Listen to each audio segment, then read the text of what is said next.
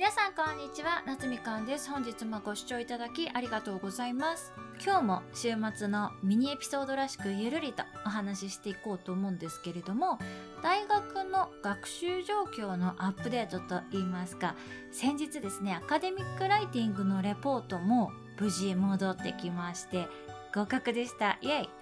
イ。やっぱりね英語をなりわいとするものといたしましてはこの全編英語で書き上げたアカデミックライティングのレポートがね万が一不合格だった場合はですねラーナー様と生徒様たちに顔向けできないというか申し訳ないというかね私の英語がアカデミック的には通用しないってことになってしまうと私が日常的にアドバイスしていることも信憑性がねなくなってしまうのでかなりねドキドキしてレポートの帰りを待っていたんですけれどもレポートの公表欄に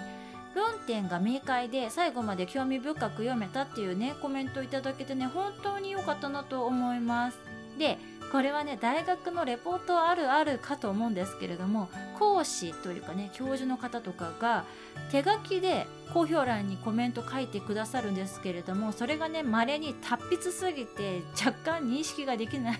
箇所がありましてなので今回もねちょっと単語が読み下せていない箇所が若干あるんですけれども全体としてはね英語の文法的なミスはまあもちろんなかったんですけれども1点だけですねアドバイスをいただきまして英語一文がねちょっと長いっていうね指摘がありました。これはね私が常々英語を教えている中で生徒さんとかねラーナーさんたちが文章をね書く時に短い文章をこうポコポコつなげて書くパターンっていうのが散見されるんですよね。それでも通じないってことはないんですけれども短い文章が続いているとね若干子供っぽい印象を受けるんですよ。なのでなるべく関係代名詞とか接続詞とか使って一文をねもうちょっと具体的というか長く書いてみましょうっていうアドバイスをもう何年もね毎日しているので自分もね一文を長く書いてしまうっていう癖が無意識のうちに多分すごい定着してしまっていてそれがアカデミックな文章としてはそうとは限らないのかなっていうのがね今回学べてよかったなと思います。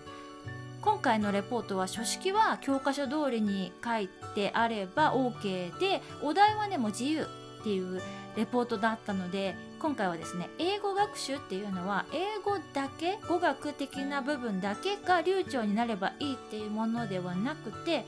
話す相手お互いの文化への理解っていうものがないと良いコミュニケーションっていうのは取れないよみたいなテーマで執筆したんですけれどもこうやって日々自分が毎日のように研究しているテーマで書けるってなると大学の課題も結構楽しくこなせますよね。でも今執筆中のね英語学概論と現代英語学は自分が割と親しみがある分野ではあるんですけれども各テーマお題がねもう決まっちゃっていてそれについて、まあ、4センチとか書かなきゃいけないじゃないですか。なのでがっつりこれについて書くって決められてる方が楽に書けるって方はもちろんいらっしゃるとは思うんですけれども私は割とテーマは自分で決めたいっていうか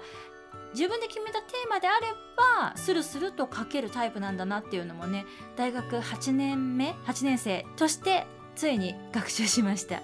今月中にはですねその今書いている2本のレポートは提出し終わってで5月以降はねちょっと新しい方挑戦してみようかなと思っています。それはね全然大学関係ない件なんですけれどもまた別のエピソードでねお話ししたいと思います。それではまた次のエピソードでお会いしましょう。バイ